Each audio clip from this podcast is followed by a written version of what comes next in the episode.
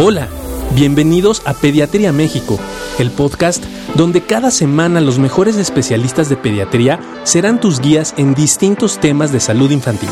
Comenzamos.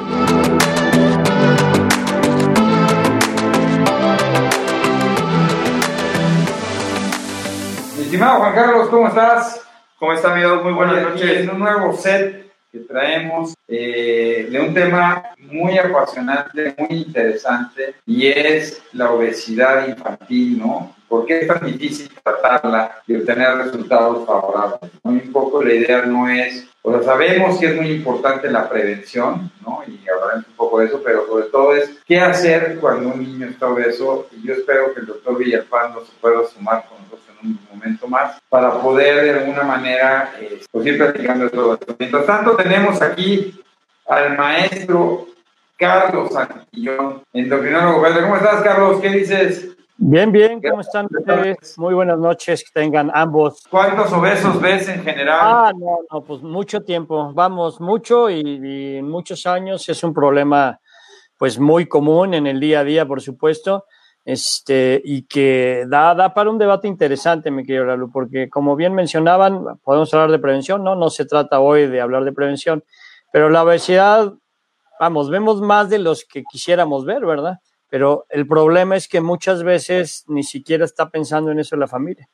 Entonces, eh, la obesidad es un tema, pues tristemente somos de los países con mayores índices de obesidad en, en edad pediátrica, pero eh, pues vamos, hay, hay, que analizar qué es, qué es todo lo que hay atrás, ¿no? Y ahorita que tengamos al resto de la gente, pues hay muchas causas, este, eh, ambientales, hormonales, genéticas y demás, ¿no? Pero muchos, muchos, claro. Sí, no, muy interesante. Y pero también invitamos a la doctora Betsa Salgado, endocrino, digo, este, nutrióloga. Betsa, ¿cómo estás? Muchas gracias por estar con nosotros. Es tu tema, ¿verdad? La obesidad. Ya, ahora sí. Ok, oye, es tu super tema la obesidad, ¿verdad? Sí, a eso me dedico desde hace 20 años. Andamos viendo. pues va a ser bien interesante. la no tan grave hasta la grave. Ok, pues muy importante. Este, también, digo, estamos esperando al doctor Salvador Villalpando, gastroenterólogo, pediatra, que también tiene mucho que ver en esto y lleva un proyecto. Eh, queríamos tener una psicóloga, no nada más que, que es súper importante en el equipo de tratamiento de la obesidad, ¿no? Este, tener un equipo multidisciplinario, entre ellas una psicóloga que desafortunadamente no pudo estar con nosotros el día de hoy por asuntos personales. Pero bueno, vamos ahí. Yo quería, habíamos invitado al doctor Manuel Tobilla, pediatra, ¿no? Para que nos pudiera comentar un poco también los abordajes, ¿no? Porque, ¿qué, qué haces, Carlos, cuando de repente, o sea, ¿cómo es la ruta crítica, ¿no? Porque decíamos, ¿no? Hoy mucha gente piensa que un niño que está con cachetitos y un poquito llenito, pues es como normal. Y no es algo que llame la atención en general en la población. Entonces, ¿qué, qué es lo que tú normalmente ves cuando, cuando... Ah, pues mira, aquí está el maestro José Manuel Tobilla. Buenas noches. Maestro Tobilla, ¿cómo está usted? Bien, buenas noches. Buenas noches, qué bueno. Gracias por la invitación. Está como de incógnito, pero... Manuel, estábamos diciendo es, ¿qué tan frecuente en la consulta de pediatría es de niños con obesidad? Y, y en general un pediatra, ¿qué es lo que piensa cuando ve un niño obeso? Pues mira, eh, en lo que respecta a mi consulta, que doy algo de consulta de, de pediatría en general, pero principalmente es 50% cirugía y 50% pediatría. Yo, niños obesos probablemente tenga menos del 5% de mis pacientes. Ok. de, de esto es secundario a que tratamos de llevar en el control del niño sano que no se nos vayan más allá de las percentilas eh, que son permitidas para control de peso. Oye, y si tú ves un niño obeso, ¿qué es lo primero que haces? ¿Lo estudias? ¿Lo mandas a la nutrióloga? ¿Se lo mandas al endocrinólogo? ¿Al gastroenterólogo? ¿O tú lo pones a dieta o a hacer ejercicio? No, lo primero, em- empezamos con, lo que siempre, su historia clínica y ver qué es lo que está pasando.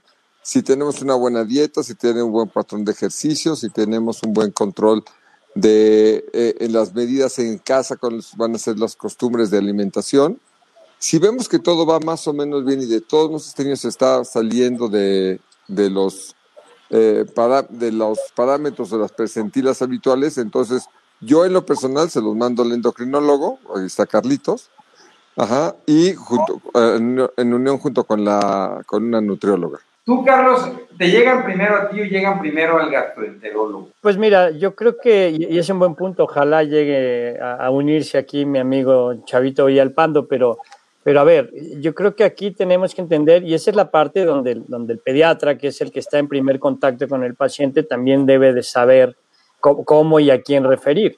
Y ahí yo diría un, un pequeño tip importante. En general, si el niño es obeso, y tiene una talla alta o, media o alta, en general es poco probable que la causa sea hormonal. Pero si el niño es obeso y, no está creciendo bien, la posible, en, cuanto a estatura, quiero decir, la posibilidad de que la causa sea hormonal es mucho más alta.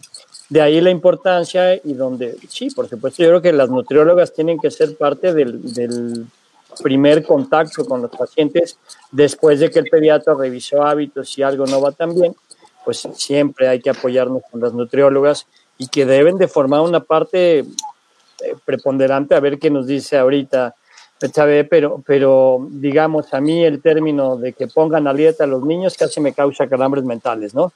Entonces, este, las cosas restrictivas... ¿Por qué? y- ¿Por qué? ¿Por qué? Por, la palabra dieta, la, la palabra dieta me, me, suena a mí siempre a restricción.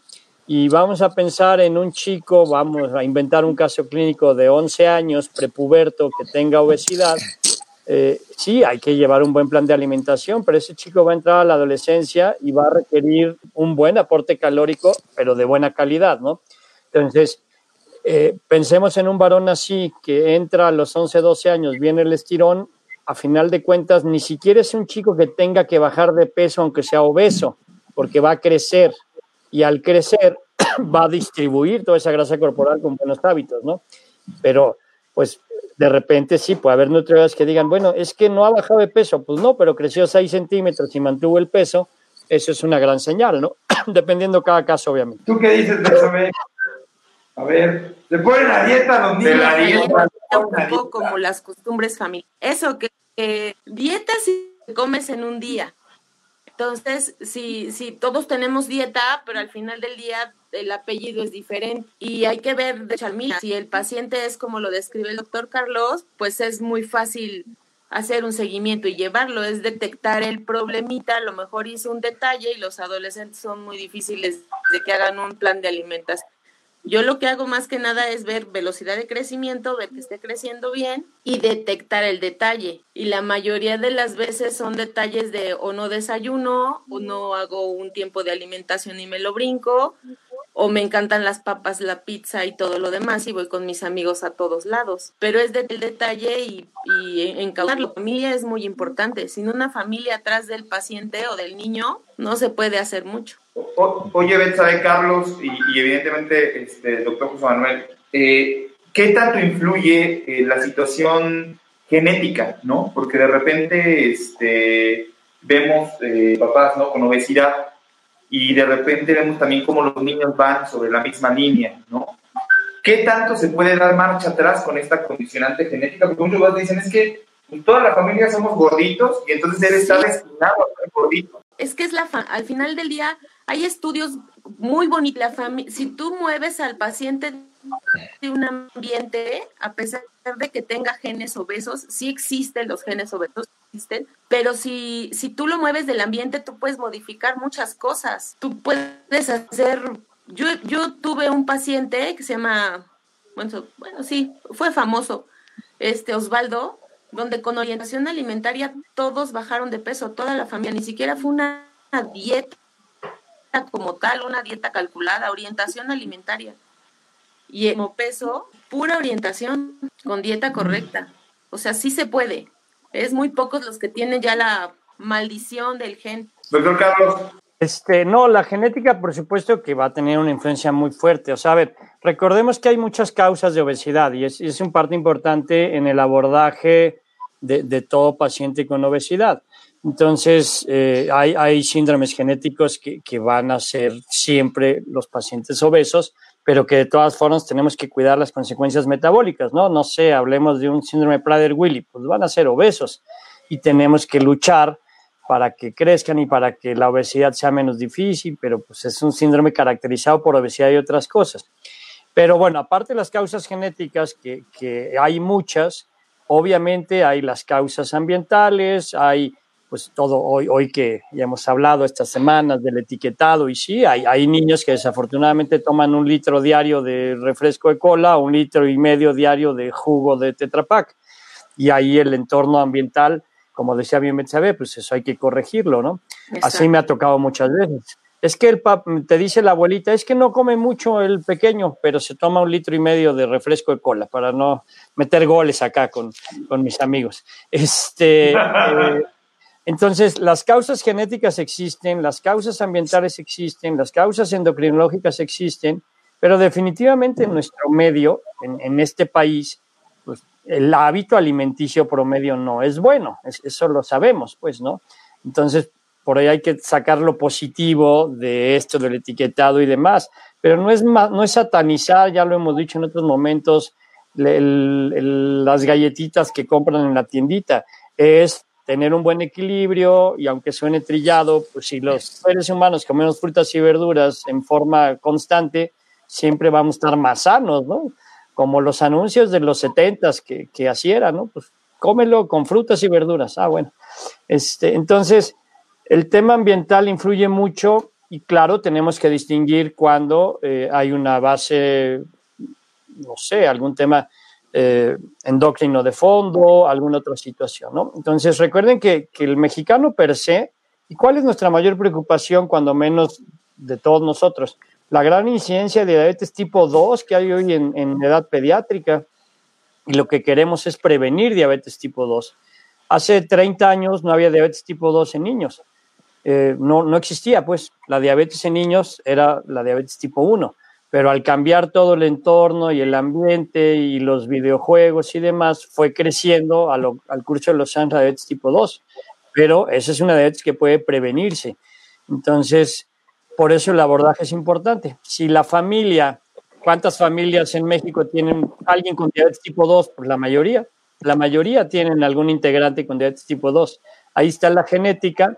Si detectamos un niño con obesidad, con acantosis nigricans, con alta resistencia a la insulina, hay que estudiarlo antes de que nos llegue a los no sé, 12, 13 años o la edad que sea con diabetes. Oye, Manuel, pero ¿qué tan frecuente es que, que, tú pienses o que el pediatra pueda pensar que más bien es por los medicamentos que se le están dando o porque tiene un problema de anginas y pues, o, o, o que tú digas más bien es un niño ansioso y la ansiedad lo está llevando a esta obesidad mórbida? Yo creo que eso es muy poco probable. Y, quería nada más, antes de, continuar con la pregunta, nada más puntualizar un poquito más lo que dijo Betsy y lo que dijo Carlos. Totalmente de acuerdo con lo que dijeron los dos. Sin embargo, también yo creo que una parte fundamental en el tratamiento de los niños para evitar la, la obesidad es la, el ejercicio.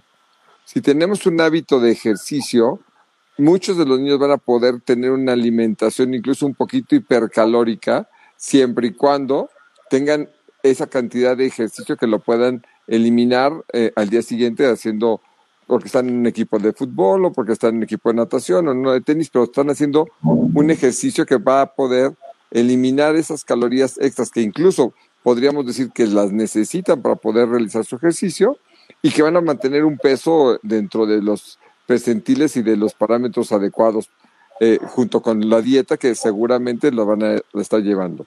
Sí, la parte cultural y la parte del de, ambiente, el entorno familiar van a, ser muy importantes en los hábitos alimenticios, los hábitos deportivos en los niños. Y en cuanto a los, lo que, platicábamos ahorita en cuanto a las medicinas, yo creo que es poco, poco probable. Realmente eso yo lo vería más bien como para los adolescentes o adultos jóvenes en los cuales ya básicamente ellos como que se tiraron al piso y dijeron, yo ya no puedo. Lo que pasa es de que mi constitución es de gordito, lo que pasa es de que yo creo que tengo hipotiroidismo y por eso estoy más gordito y no me he atendido pero en realidad es una falta de motivación y una falta de una cultura para el buen comer y el, estar saludable en cuanto a ejercicio. Yo creo que esa es más, más bien la, la causa. Sí, porque, porque eso es algo muy común, pero bueno, la realidad es que pareciera fácil, ¿no? Porque usted, ustedes lo que dicen es, pues sí, tengo un niño un poco obeso, ¿no? Este, que luego entramos entre que si es sobrepeso o es obesidad, eh, y pues pareciera que ponerlo a hacer ejercicio y que tenga un buen hábito alimenticio, ¿verdad? Que coma bien como tienen que decir es suficiente. Pero resulta que el tratamiento de estos chavos se vuelve muy difícil porque en realidad vemos muchos niños que tienen este sobrepeso y que se siguen manteniendo en sobrepeso o en obesidad y que a pesar de la dieta y a pesar más ejercicio se mantienen. ¿Qué pasa ahí? Es que ahí es como esta parte de la velocidad y hacerlo más fácil. A los niños no les puedes estar diciendo no comas, no comas, no comas, no comas, porque lo vuelves todavía más complicado. Si la familia al final del día tiene ciertos gustos alimentarios o, o ciertos direcciones de culturales, tienes que adaptarte un poco, ir moviendo poco a poco. Si el paciente se estanca, es que algo está pasando. ¿no? Muchas personas en el recordatorio de alimentos, en el análisis de la alimentación y de los hábitos, te mienten. Eso está descrito, porque te dicen lo que quieres escuchar.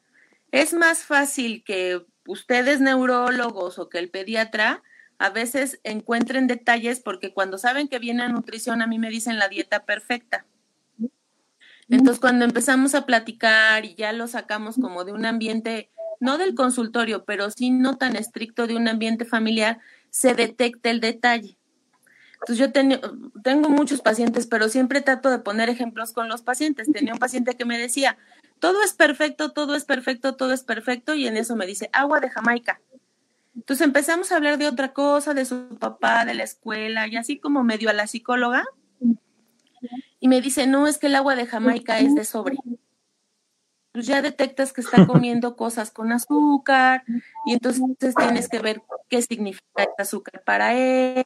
Yo con las psicólogas, que, o sea, qué que, malo que no pudo venir la psicóloga, pero hemos detectado muchas cosas. Yo soy en psicología, yo no puedo trabajar porque hemos detectado violencia familiar, hemos, o sea, hay obesidades sencillas que con acciones sencillas se cubren, pero hemos detectado situaciones graves desde violencia o abandono, muchas cosas, que, que no es nada más la comida, la refleja emoción al final del día y cultura.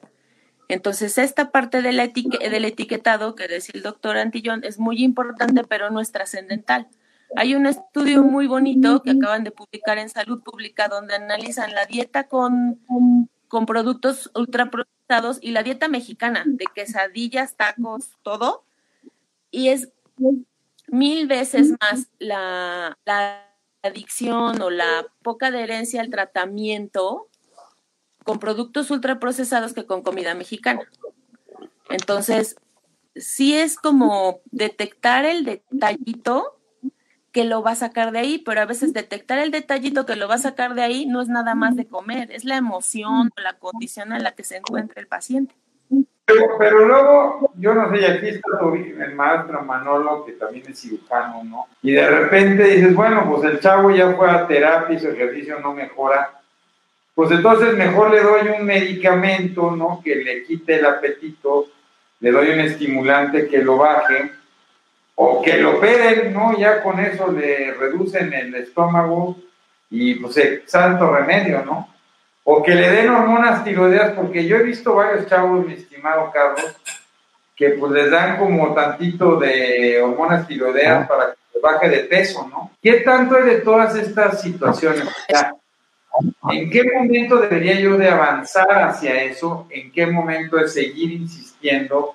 Digo, y decíamos, ¿no? Desafortunadamente no puedo estar nuestro equipo de psicología, que es muy importante y es parte indispensable de, del grupo multidisciplinario que los tiene que tratar. Que también eso se vuelve difícil, ¿no? Porque te dicen, bueno, tienes que ir con el endócrino, con la nutrióloga, con la psicóloga. Y el papá te dice, bueno, ¿y, de dónde saco, no? Este, Y es lo que no nos mandan con el neurólogo, ¿no?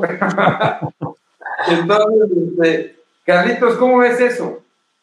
Pues mira, yo creo que eh, hay que tener un abordaje inicial. Primero, pues, de parte del pediatra, que es quien, quien lleva ese control del niño sano que mencionaba Manolo, y que tienes que ir viendo sus gráficas de peso, talla, índice masa corporal. Eh, por ahí ya leía yo algunas de las preguntas viendo acá en, Facebook. Este, la tiroides famosa, ¿no? O sea, aguas, ¿no? y, y, esto que me planteas tú, Lalo, la tiroides, pues es una glándula que tenemos que estudiar, evidentemente, ante cualquier niño con sobrepeso o obesidad.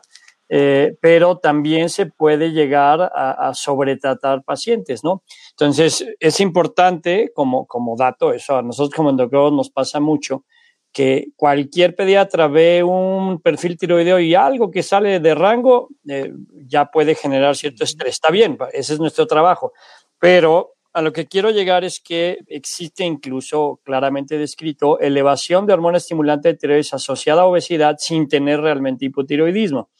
El hipotiroidismo eh, obviamente es una causa de obesidad y que se asociaría habitualmente también a un ritmo de crecimiento lento. Ya dato muy comentado por Betsabe, el, vigilar a través del tiempo el ritmo de crecimiento en peso y en estatura.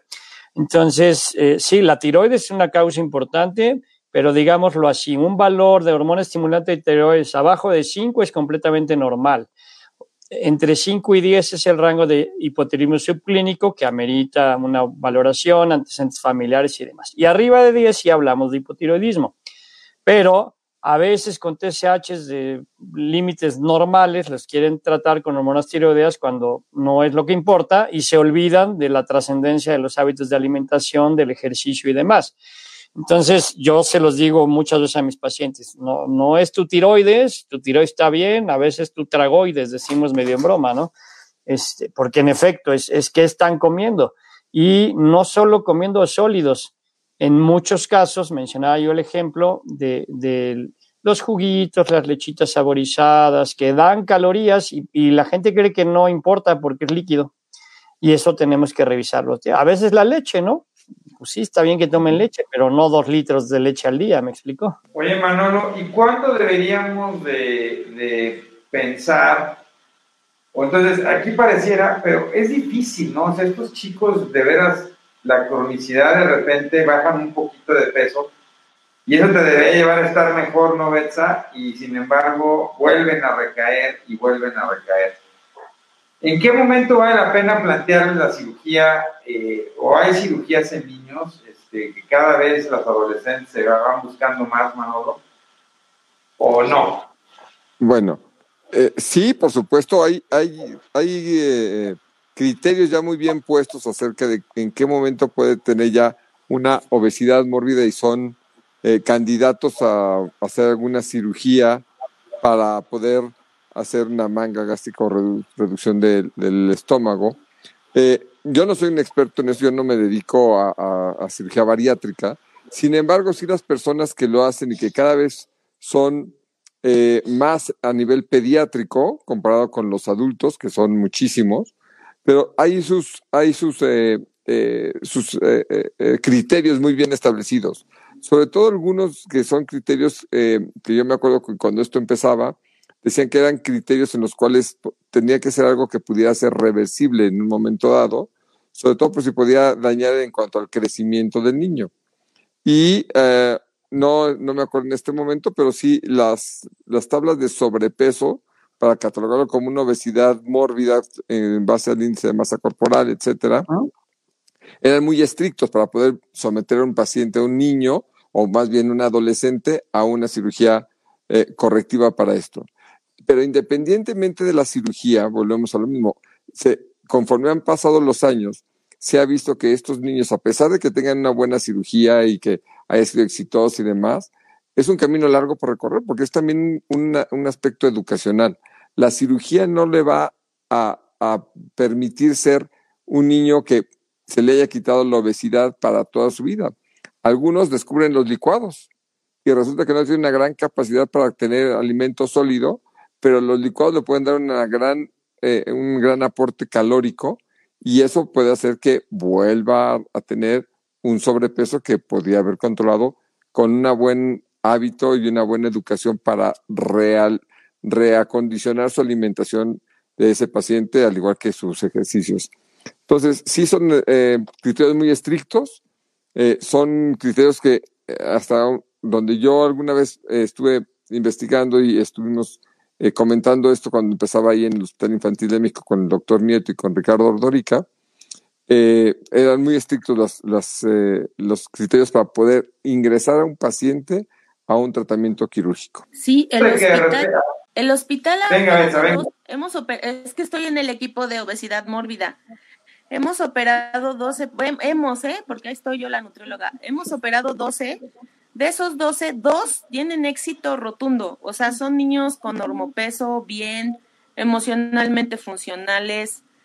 Eh, como bien, pero sí a los seis años todos regresan a su peso original o al, por lo menos a la mitad del peso. Y sí, lo que, lo que descubren, como dice el doctor, es el azúcar, porque el azúcar no te da capacidad gas, no te da saciedad o, te, te da una capacidad gástrica alta. Y descubren bebidas con azúcar o dulcecitos que van trayendo en las bolsas y van echándose sus shots o sus dosisitas de azúcar y no les causa mayor conflicto ni malestar. Si comen grasa les da diarrea, o sea, es como una medida eh, eh, de último recurso cuando la dieta o cuando el tratamiento multidisciplinario rebota. Regularmente los llevamos a un año de seguimiento y rebotan, rebotan después de la cirugía, pero sí son muy, muy estrictos. Hemos visto más de 100 niños con obesidad mórbida y solo operado 12. Por lo mismo, porque no a cualquiera se somete a la cirugía no están tan mal, pero no están perfectos. O sea, de los 12, uno subió 10 kilos más de los que tenía antes de la cirugía. Y pues no es la respuesta, la respuesta está a veces aquí. Entonces, cuando empezaron a estar ahí las psicólogas, que es el equipo de María José, de ahí los tres que ha dado ellas, muy, muy estricto, son los, los rotundos. Los demás, si no tienen un seguimiento psicológico, no salen. La familia ahí también es muy importante. Y de verdad los chicos con obesidad mórbida no llegan por la obesidad. A esa consulta llegan porque la escuela los condiciona, porque el endocrinólogo los manda porque ya la diabetes está incontrolable, porque ellos la piden y te dicen, ya llevo 10 años siguiendo dietas y tratamientos y puedo una cirugía. Y aún así están con nosotros un año más y se encuentran muy y la mayoría se emoción. Oye, este, Carlos, yo tengo una pregunta y, es respecto a lo que nos están poniendo ahí en el Facebook, ¿no? que, ¿Cuándo estaría indicado un tratamiento, no? Porque de repente eh, hay mamás que han tomado, ¿no? Algunos medicamentos para intentar bajar de peso y de repente a la niña adolescente se les hace muy sencillo decirle, ¿sabes qué? Pues este, también tómatelo, ¿no? Porque aparte este, pues me receta, me dieron estas pastillitas que para bajar de peso, pero además me tomo un tecito que me tomo todos los días junto con un licuado que me hago en las mañanas, ¿no? Y las meten en el mismo proceso este de dieta, de sobres, de medicamento. ¿Qué tan peligroso puede ser esto, Carlos, si no tiene evidentemente una indicación eh, médica y, si realmente es necesario el... Bueno, y, yo para que ahorita conteste después, Manolo, que lo que iba a preguntar, porque hay una pregunta ahí porque los niños luego están panzones y es porque tienen lombrices. Y esto puede hacer que la lombriz eh, eh, le esté provocando esto y qué tan conveniente es desparasitar a estos niños. Pero primero, Carlos. Ok. Bueno, eh, definitivamente los medicamentos hoy día pueden ser parte del manejo integral de un paciente con diabetes. Pero a ver, a ver, ¿cuáles son los medicamentos que más podemos usar? pero tienen que estar indicados, ¿me explicó? O sea, si el paciente tiene hipotiroidismo, pues le voy a dar hormonas tiroideas, pero si no tiene hipotiroidismo, no le voy a dar hormonas tiroideas. Y eso, ya saben, las medicinas naturales que le da el médico alternativo y demás, pues les meten unas megadosis de hormonas tiroideas que el pobre paciente lo tienes así todo tembloroso, ¿no?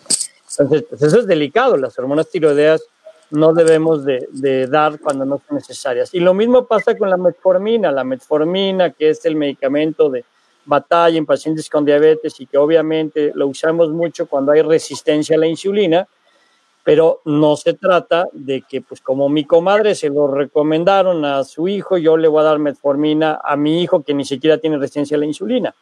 Entonces, ahí es donde el abordaje diagnóstico es importante. Y ahora hay más opciones y análogos de GLP-1 y otros medicamentos más modernos que están usándose primero en adultos, luego en edad pediátrica, pero no son la panacea y son medicamentos que tienen efectos secundarios. La simple metformina que mucha gente se toma de autorreceta, pues tiene efectos secundarios digestivos importantes, pues no, no es cualquier cosa, causa diarrea, causa gastritis, causa cosas así. Y obvio, cuando el paciente tiene documentada resistencia a la insulina, familiares de diabetes, si tiene acantosis nírica, pues la metformina va a ayudar mucho, pero también hay que saber cuál es la dosis adecuada, si es un niño, si es un puberto, si es un adolescente, porque esa es la otra. A veces dan dosis de metformina como de mejoralito para el dolor de cabeza cuando es una migraña intensa, ¿me explico? Entonces, mucho cuidado con los medicamentos, definitivamente no deben de autorrecetarse, no deben de manejarse a la ligera, pues no, de ninguna manera. Hasta hormona de crecimiento se inyectan para ponerse esbeltos según la gente. Pues evidentemente no va por ahí, ¿no? ¿Y no sirve tú? Para ponerte guapo. No, en una de esas. para volverte guapo y de ojo verde. Exacto. No, no, no va por ahí. Entonces, hay medicamentos que pueden ayudar. Algo que es muy importante. Algo que es importante, no deben de tomar metformina. No es un medicamento que se puede utilizar en adolescentes obesos de manera indiscriminada.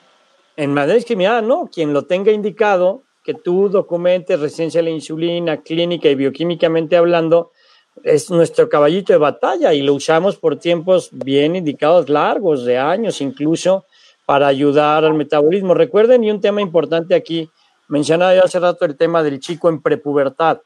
La adolescencia es un tema particularmente en mujeres, y no es mala onda mi comentario, pero las niñas tienen mucha resistencia a la insulina en la adolescencia. Las niñas tienen que ganar grasa corporal, tiene que haber desarrollo, ahora sí que de caracteres sexuales que tienen resistencia a la insulina.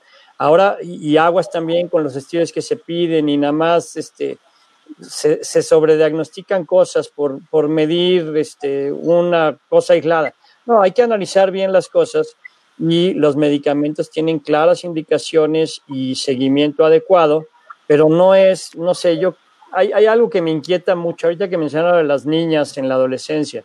Hay niñas que son de complexión fuerte, que ni siquiera tienen sobrepeso y que son chicas de pierna muy ancha, de cadera muy ancha, de brazo muy ancho, y que no, no les gusta cómo son porque quieren ser flacas como la amiga. Aunque esa niña sea deportista, buen índice de masa corporal, vamos a decir en percentil 80, fuerte y ya, y quieren tomar metformina y quieren tomar hormonas tiroideas cuando no tienen un problema. A ver, como hemos hablado en otros foros, no se trata de que todos estemos en la percentil 50, evidentemente no. O sea, hay índice de masa corporal percentil 80, que es completamente normal, si ese niño siempre ha estado en la percentil 80 y lo que les decía, tiene es más, no sé, me gustaría ver qué piensa Betsa, pero hay muchos chicos con índice de masa corporal en rango de sobrepeso que no tienen sobrepeso porque tienen un, así decían las abuelitas, un hueso muy ancho, mucha masa muscular, ¿no? Y ahí es donde ellas como nutriólogas, la valoración de la grasa corporal, de la, vamos, de la masa muscular y demás nos ayuda mucho, ¿no? Sí, una, una medida muy fácil de hacer en, para cualquiera es le, la circunferencia de cintura, un centímetro arriba de la cicatriz umbilical, entre las, la estatura en centímetros. Hay tablas para niños y todo, pero al final del día, si está arriba de 0.5 ese índice, es que tú tienes grasa abdominal. Si tú estás abajo de ese índice es que estás bien, independientemente de tu índice de masa corporal. Por eso, la por eso los rangos de para llegar a sobrepeso son muy amplios. A veces las este tengo mis residentes y dicen, "Bets es que tiene IMC en 75." Pues déjala, va bien. ¿Cuál es el problema? Está creciendo, la talla está bien, eh, fuerte, está haciendo ejercicio, o sea, no encuentras algún detalle como extra alrededor que te, que te, que te dé datos de alarma, ¿no? Pero esa medida es muy buena y sí, se tiene que medir la composición corporal. Hay estudios donde te están diciendo que el IMC no lo han desbancado, pero sí te están diciendo que es todo y nada, ¿no? Entonces sí tienes que ver el perímetro de brazo, la circunferencia de cintura y tu relación con la estatura que te va a dar mucho más datos y relajas a los pacientes y a los papás. Eso te ayuda mucho como para, vamos bien, está creciendo, ¿cuál es el problema? Entonces ayudas al problema, no sé, es que quiero tener más músculo. Ah, bueno, pues entonces damos un plan de alimentación dirigido a que tengas masa muscular. Es que no crezco, ah, pues vamos a hacer ejercicio junto con los de activación física, este, para que tengas masa muscular y crezcas, ¿no? Hemos tenido pacientes que llegan porque son chiquitos y tienen un problema del corazón. ¿Pero qué está pasando? Nada, simplemente es, que no están haciendo ejercicios, se la viven en la computadora, este, no se mueven y cuando les empiezan a cambiar ciertas cosas, ¡pum! crecen.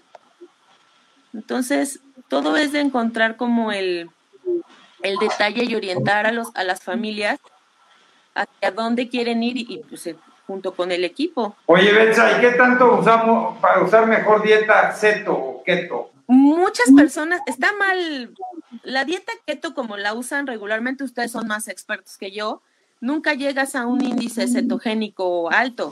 O sea, esta vez es nada más como la mareada de que así se llama la dieta keto. Hay un por ahí un programa que es muy caro, que venden los productos y lo único que te dan es proteína con agua pues vas a bajar de peso y no vas a perder músculo. Eso es un hecho. Pero al final del día, el día que la quites, rebotas.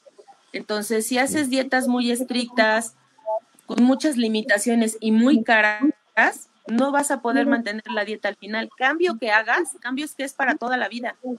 Y algo que es, la proteína sí sirve para la saciedad, sirve para la emoción, para la ansiedad, sí sirve, sirve para que ya no tengas tanto, busques otros alimentos y, elimina a nivel central la necesidad de comer carbohidratos simples. Pero el día que tú te quites esa dieta vas a rebotar. El día que tú, hay chicos que hacen tres horas de ejercicio, por ejemplo. El día que bajen la cantidad de ejercicio que hacen, van a subir de peso. Entonces, todos los cambios deben ser muy bien pensados, muy bien analizados, porque eso va a ser de por vida. Si yo voy a ser una deportista de tres horas, mi ejercicio sí va a ser de tres horas. Pero si yo no soy deportista, sabe no es deportista y mejor hacer 20 minutos de alguna cosa como caminar o hacer y siempre tener un esfuerzo más, así va a estar. No sé si ustedes se acuerden de mí, pero yo era obesa. Yo llegué a pesar en el hospital de residente 92 kilos. Y ahorita no les digo cuánto peso, pero son 25 kilos menos. Y de ahí no te mueves. Y hay datos que tú empiezas a saber que tu cuerpo te está diciendo. No te muevas de ahí, regrésate. Yo siempre les digo a mis pacientes, la ropa es el mejor parámetro para ti y más en las adolescentes. ¿Qué quieres ponerte? ¿Qué quieres hacer? Más que una... Yo soy antinutrióloga a lo mejor, pero yo creo que una dieta correcta, bien pensada, bien estructurada, familiar y con, y con metas específicas en tu vida, es mucho mejor que cualquier dieta loca. Oye, entonces, Manuel, ¿sí se tienen que desparasitar o no? Y una pregunta muy interesante que yo siempre les hago a todos. Ante esta resistencia o la incapacidad crónica de una familia, un niño, de poder inhibir el fenómeno de comer o de consumir un alimento. ¿Por qué nunca nos mandan al neurólogo, no? O al psiquiatra. De verdad, ¿no? Porque a lo mejor, ¿qué tanto puede ser que estos niños tengan una disfunción de funciones ejecutivas con una falta de regulación de control inhibitorio y a lo mejor lo que requieren es un tratamiento o, o estamos muy locos, Manolo? No, pues mira, eh, eh, yo, yo me, me acuerdo que las pláticas de mi papá cuando él era niño, estamos hablando de 1930, 40, la, la regla era más o menos así. una vez al año se purgaban con aceite de ricino y una vez al año se desparasitaban, cada uno con intervalos de seis meses. Y entonces era una, una friga, pero claro que había mucho mayor cantidad de eh, parasitosis en los niños, en las medidas higiénicas, las medidas de salubridad que había en ese entonces, en ese México, pues eran mucho peores. Ahora, si ustedes todavía existen eh, en las escuelas, que cuando iban a la escuela, porque ahora no están yendo, pero cuando iban a la escuela, los desparasitaban una vez al año y les daban una dosis de vitamina, de vitamina A, si mal no recuerdo, Y entonces seguían con, ya no los purgaban, pero sí los desparasitaban. Yo creo que en un niño que está controlado por su pediatra, en un niño que puede eh, eh, acceder a, un control de niño sano, pues habrá que controlar simplemente si tiene síntomas de parasitosis o no los tiene síntomas de parasitosis. en un niño que probablemente población abierta, que le cuesta un poquito de trabajo ir a un control con el pediatra una vez cada año o una vez cada seis meses, bueno, dependiendo de la edad que tenga, probablemente una medida de, de, de, de salud general, como para población abierta, no esté tan mal desparasitarlos una vez al año. Vamos a, probablemente a tamizar a muchos pacientes que van a tener parasitosis, no, no, para, no van a encordar, al contrario, van a estar con bajo peso, con esa pancita que decimos es una pancita de, de bichos que tienen ahí adentro y que les va a ayudar a poder tener mejor absorción de sus, de sus nutrientes pero definitivamente ese control por el pediatra es importante para determinar si requiere o no para desparasitarlo o no al, paciente. Ok, pues eh, muy interesante, ¿no? Eh, ya, ya se quedaron ustedes viendo este loco que está diciendo de la falta de inhibición y de control de impulsividad. para ir cerrando un poco y concluyendo, porque te digo, o sea, fíjate, y es interesante porque es una plática que yo pensé que iba a haber muchísima gente en el tema de obesidad, Carlos, y no, y no se conectaban tanta gente como esperábamos. Esto es, quiere decir que siempre tienes la idea de que bajar de peso es fácil.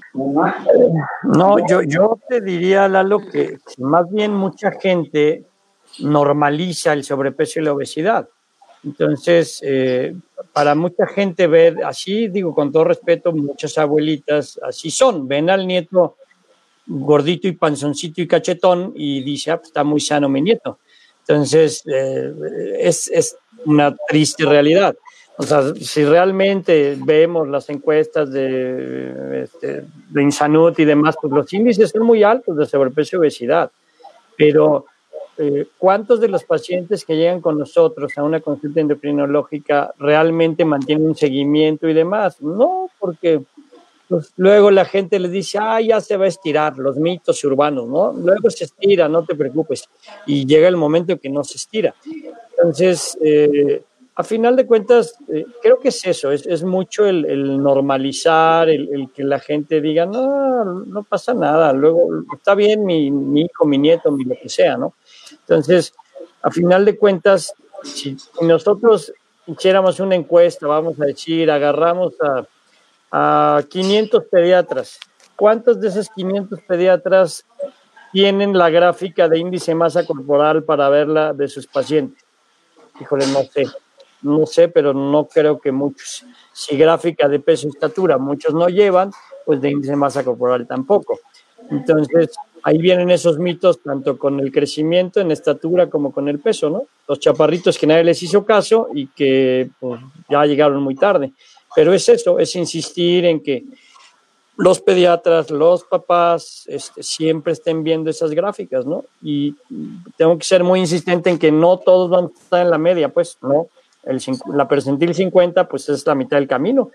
Pero pues en un salón de clases de X grado de primaria va a haber niños chaparritos, medianitos, altitos, flaquitos, gorditos, robustitos, de chile dulce y de mole.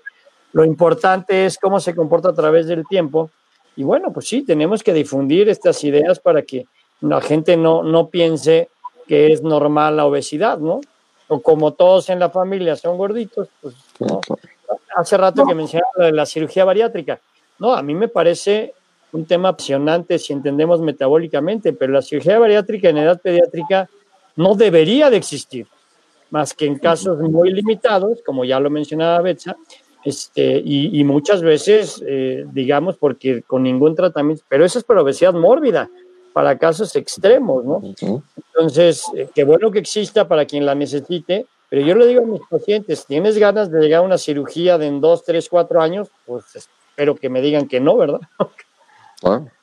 Bueno, y los riesgos de la obesidad creo que es muy importante, lo que decías tú, la diabetes tipo 2, ¿no? y que en eso se ha crecido muchísimo en México, desafortunadamente, y Latinoamérica, y que creemos que, que, que, sí el trabajo que se debe hacer en conjunto con el pediatra, con la nutrióloga, con el endocrinólogo, con una psicóloga, que apoye no solo al paciente, sino a la familia es indispensable. La, la, diabetes es un tema muy preocupante, Lalo, y ahí sí yo te diría que es muy importante que todo paciente con sobrepeso, obesidad, con antecedentes familiares de diabetes, independientemente del seguimiento que lleve, sea literalmente tamizado para el riesgo de diabetes. Se haga una hemoglobina glucosilada, se haga una tolerancia a la glucosa, se haga un, abordaje diagnóstico adecuado para saber cómo intervenir, pero para evitar el riesgo de llegar a diabetes, ¿no? Eso es un tema importante y que, pues eso existe como un tema muy fuerte y la diabetes, pues sabemos todas las consecuencias que puede tener. Dicho sea de paso, la diabetes tipo 2 es mucho más agresiva en un niño que en un adulto, o sea, las complicaciones se presentan más rápido, hay problemas renales más rápido, tenemos que hacer una prevención en, ni siquiera una detección temprana, sino una prevención de la diabetes. ¿no? Manolo, gracias por estar, maestro, mi maestro. Hombre, muchas gracias a ustedes por la invitación. Este, algo que quieras comentar, cerrar, algún comentario para nuestro público. Pues yo creo que es importante, eh, y creo que es parte de lo que habías discutido hace un ratillo, es la educación en casa es importantísima. La orientación en casa, en que todo mundo esté conectado porque no es posible que insistamos al niño gordito que tiene que tomar sus frutas y sus verduras y su hermano que es el flaquito esté tomando los panquecitos o las donas que está a un lado y que está cenando junto con él. Sino tiene que ser un cambio, como Betsa ya lo decía, para toda la vida y tiene que ser un cambio radical en los hábitos de la familia. Perfecto, muchísimas gracias. Betsa, pues muchas gracias también por estar aquí con nosotros, Betsa.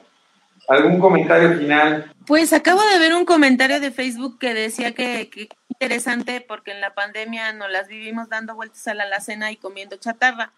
Pues empezando por ahí, porque porque está la chatarra en la casa, ¿no? Entonces, no, no, eh, la estructura, de verdad, yo, yo sí creo que tiene que ver mucho con, con esta palabra que, que le aprendí al doctor Barragán hace 18 años de la estructura.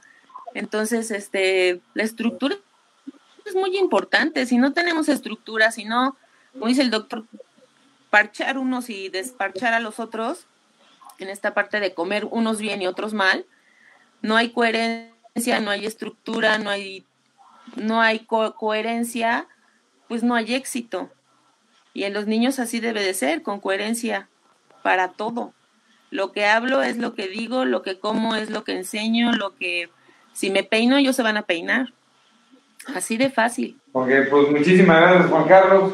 Muchas gracias. Qué tema tan importante como se ha mencionado y sobre todo en esto que, que, que la obesidad se ha convertido probablemente más allá de lo del COVID que vivimos ahora en una pandemia que ha afectado evidentemente a, a todo el mundo. En México la epidemia tan grande de obesidad que existe, ¿no? Que es un problema real de salud pública y que, bueno, nos, nos meten en muchos conflictos, eh, sobre todo el hecho de, de, de, ser obeso desde pequeño, que nos va generando riesgos muy altos a la salud conforme vamos creciendo, y después ir adquiriendo estas comorbilidades secundarias a la obesidad, ¿no? Ya lo comentaba el doctor este, Antillón, el riesgo de diabetes, de dislipidemia, de alteraciones cardíacas o problemas cardíacos, este, y muchas otras condiciones que se van dando a raíz del problema de obesidad que probablemente no fue tratado de pequeño, ¿no? Y como decía eh, bien Betsabe, pues te vas quedando con una estructura equivocada de la manera de comer, de, de las formas que tenemos a veces